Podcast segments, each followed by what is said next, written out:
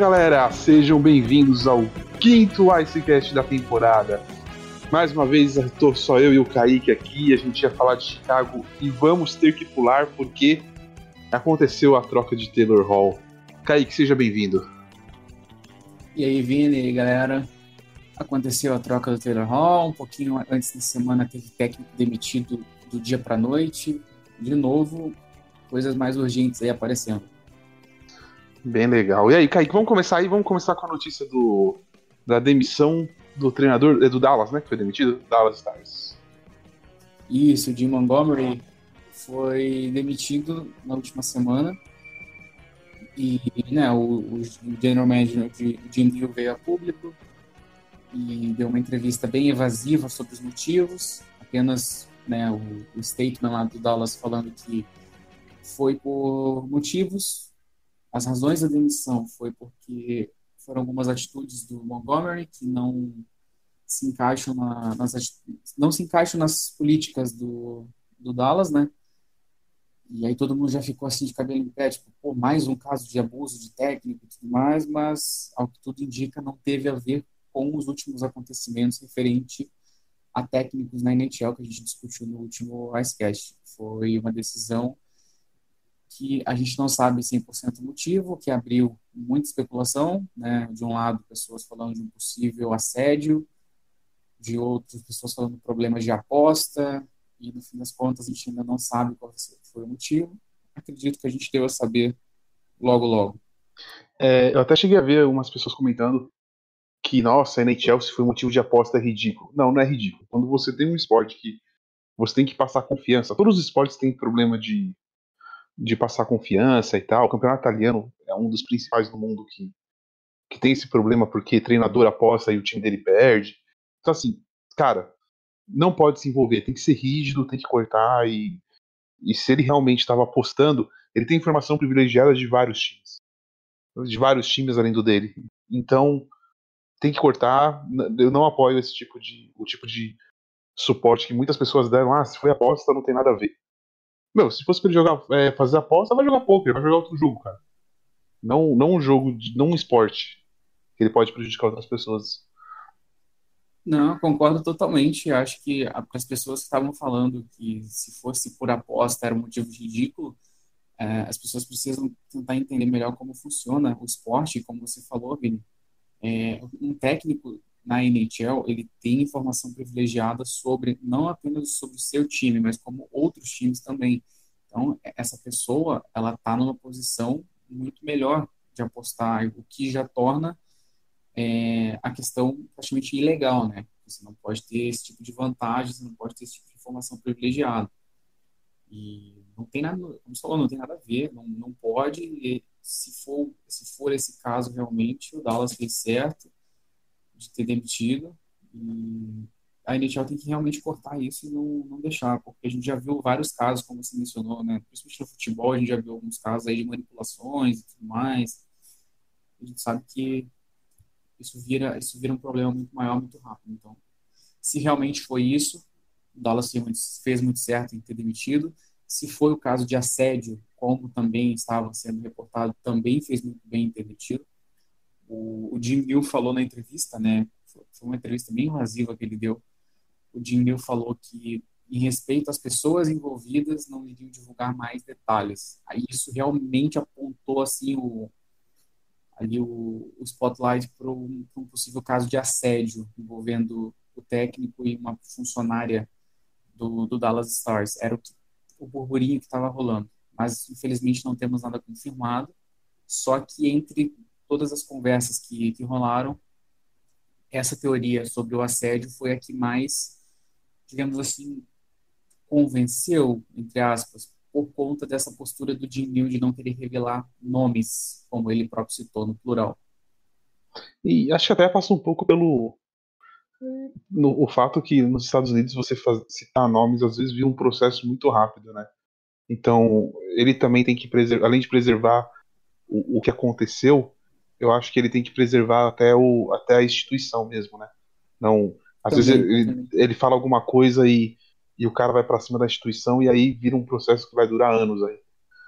Exato. E como, como por informações né, que foram divulgadas, não foi um caso que virou caso de polícia nem nada do tipo. Então, não é um caso que está nos registros. Então, realmente, o Jimmy citar, se citasse algum nome e tudo mais, a franquia poderia ir ser processada e tudo mais, como a gente sabe que, que é muito comum acontecer.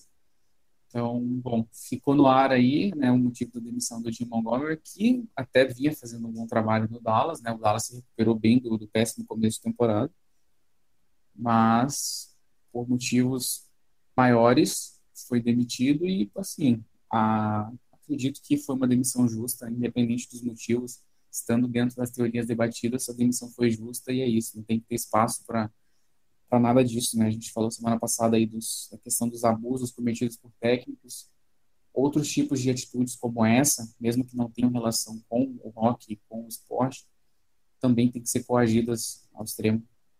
Exatamente. Bom, vamos para a notícia boa.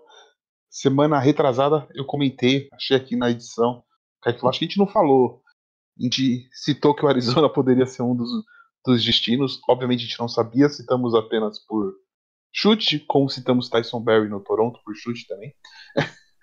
é que o Tyson Berry foi rápida, né? Eu lembro que eu falei e aconteceu tipo uma hora depois. No mesmo, foi no mesmo foi dia, exatamente, algumas horas depois da gravação. É, e o Taylor Hall foi para o Arizona. Kaique, detalhe a trade, vamos discutir a trade e depois falar um pouquinho do que muda para cada time. Eu tô com o elenco do Arizona aberto aqui, tá bonito. Nosso querido Houston, ou quer dizer, nosso querido Arizona Coyotes. Vocês ainda vão me arrumar problema com esse negócio de Houston ainda. Pô, é que eu me confundo, é muito perto. É...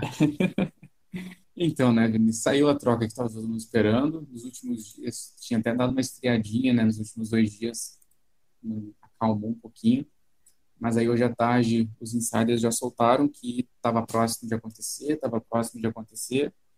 E, bom, aconteceu. E, na minha opinião, aconteceu algo inesperado que foi o Ray Shiro conseguir, hum, digamos assim, opinião pessoal do, de quem vos fala, o Ray Shiro conseguiu sair, não digo saiu perdendo, mas ele saiu levando muito menos do que poderia nessa troca. É, o New Jersey Devils enviou Taylor Hall e um, um prospect, um AHLer, né, para jogar no, no, na equipe filial, o Blake Spears, enviou os dois para Arizona. Em retorno veio os prospects Nick Merkley, que é um central, Nathan Schnorr, um central, e o Kevin Ball, que é um defensor. Além disso, uma primeira escolha em 2020 e uma terceira escolha condicional.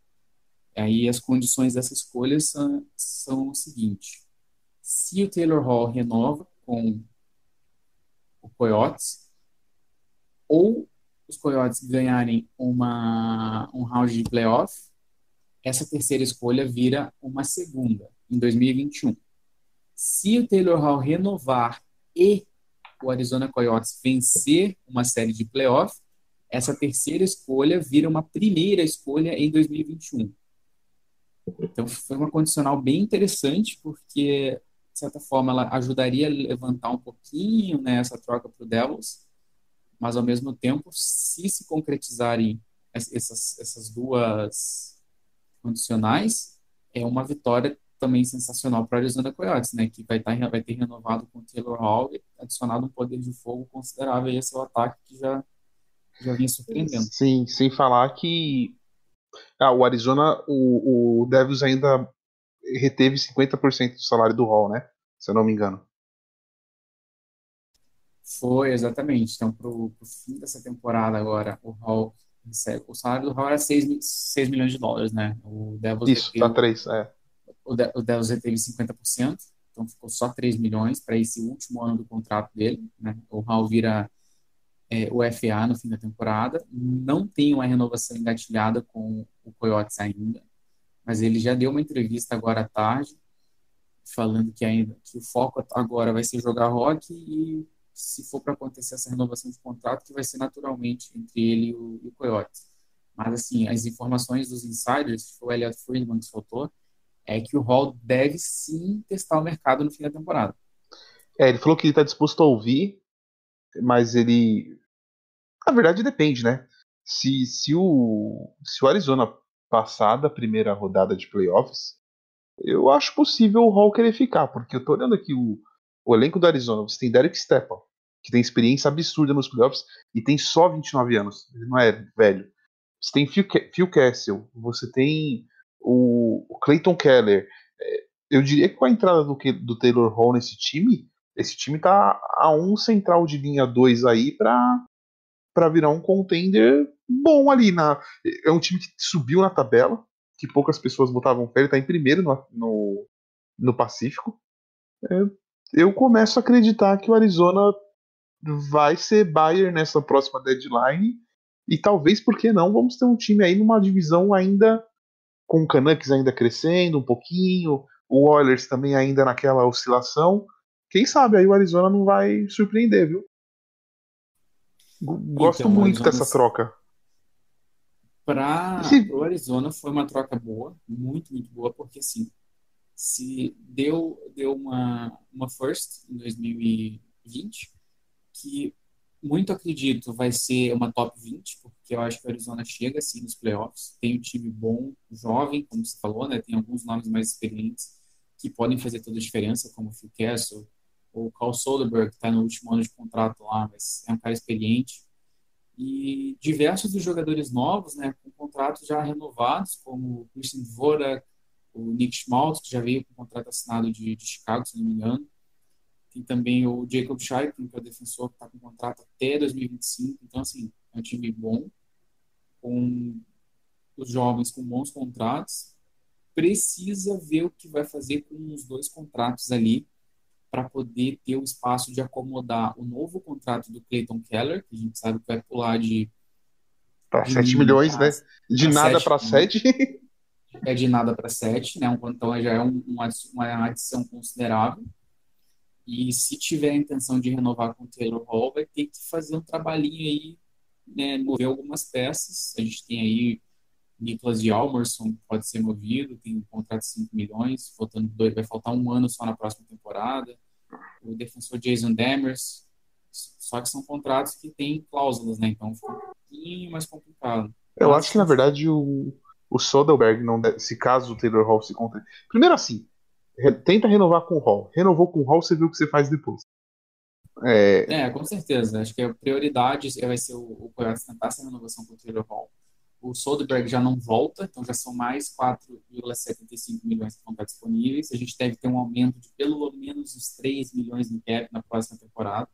Acho Isso aí já resolve o já Isso aí já resolve a coisa do Keller, né? Se aumentar 3 milhões e sair o Soderbergh, já resolve o contrato do Keller. Já aí, resolve do Keller. E já eles têm que arrumar mais uns 5 milhões aí para renovar com o Hall. 5, 6 eu milhões. Acho, eu acredito que o, Anti-Ranta pode ser trocado. Pode é ser. Um goleiro experiente, é um goleiro experiente, né? tem 30 anos, um contrato ainda de dois anos vigente. E é um goleiro que, assim, a gente sabe que pode ser starter em, em alguns times aí. Tem, tem time procurando goleiro. E eles renovaram com o Darcy Kemper agora, mais que vai até 2022. Então, acho que não faz sentido manter dois goleiros ganhando mais de 4 milhões nesse momento para o Coyotes. Sim, vamos, vamos ver o que vai rolar, mas é, para mim o Coyotes ele fez o, um move sem. É o, move que eu falo, né?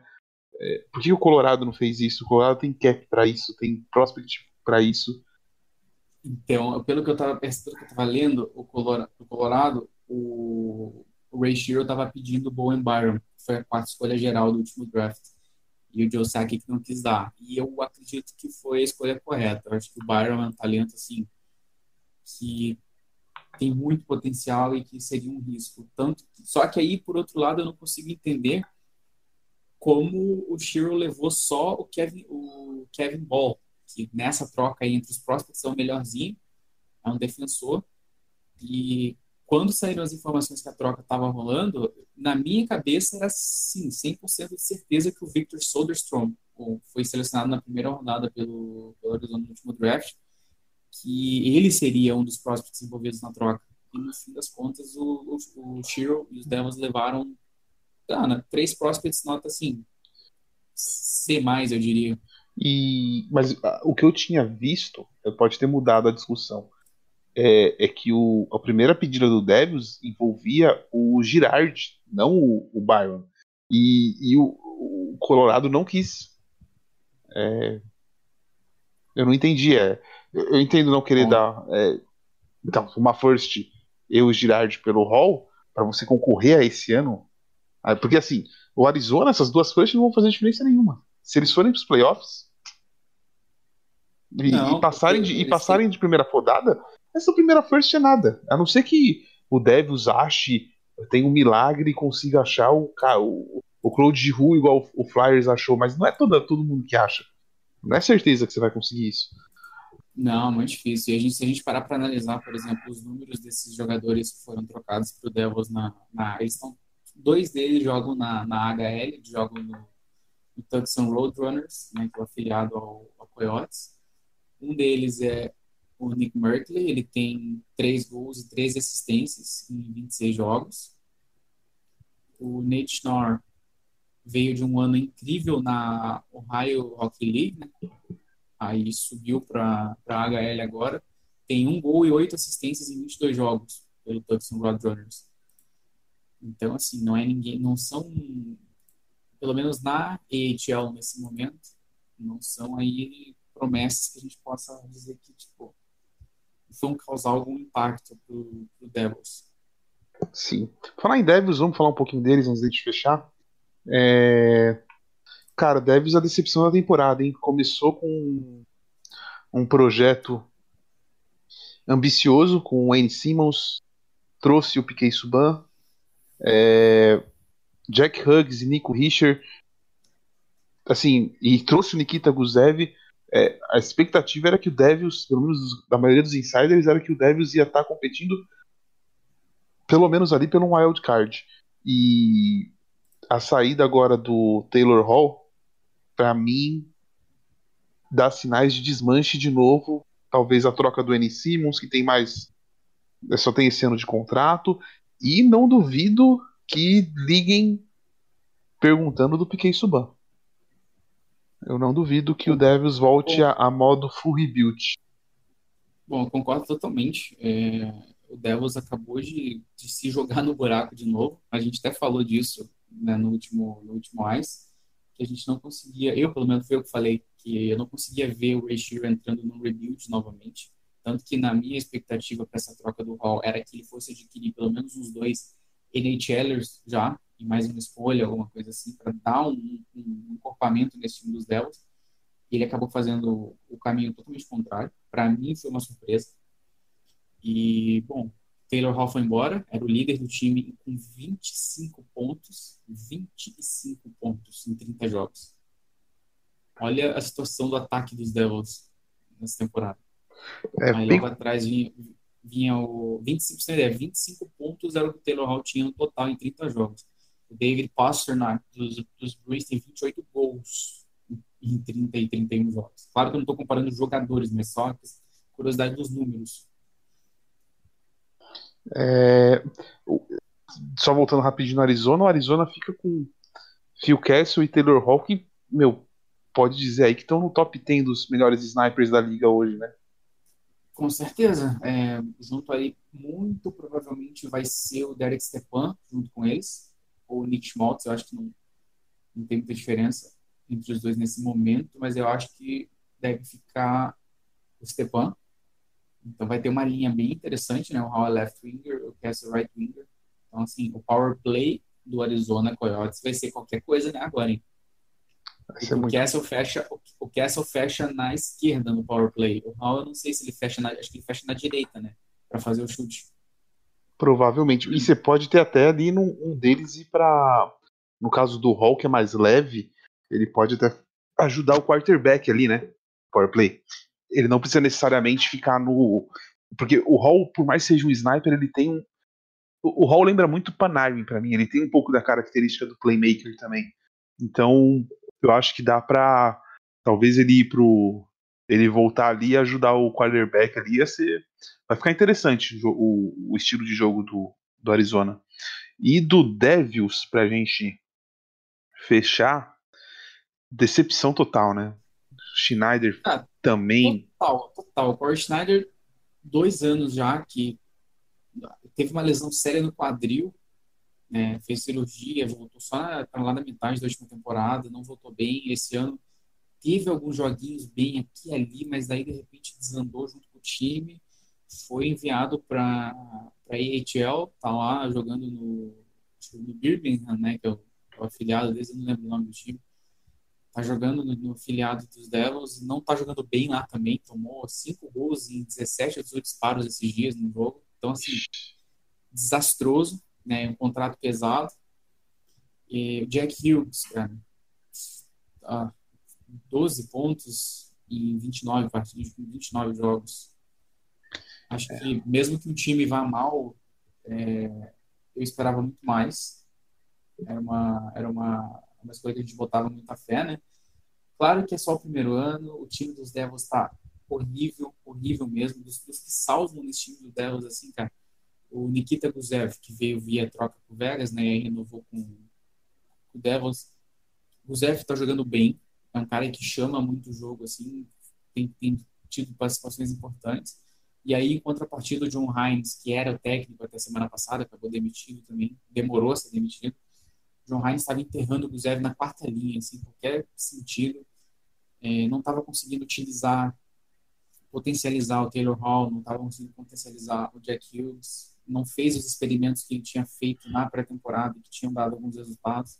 Claro que pré-temporada e temporada regular muda muita coisa, mas se você tem um time que não está funcionando, você faz todo tipo de experimento e vai mudando. O Heinz ele insistiu demais na mesma coisa acho que para mim é um dos culpados assim, não deve estar nessa situação atual. E o e o Piquet Suban que eu vou falar que o pessoal não vai gostar muito, mas que cara, ele, ele luta para contra isso de não ser um menino marketing, mas cara, ele tá totalmente no marketing só, não tem jogado nada.